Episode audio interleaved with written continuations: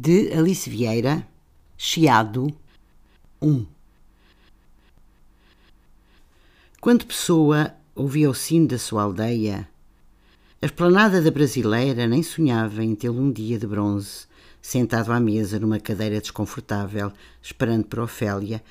que nunca ali veio beber a bica nem a meia de leite, e com quem ele, muito provavelmente, nunca falou dos tevos de tabacaria, nem partilhou angústias e chocolates que ela hoje, de qualquer maneira, não comeria, por estarem demasiado carregados de metafísica e calorias.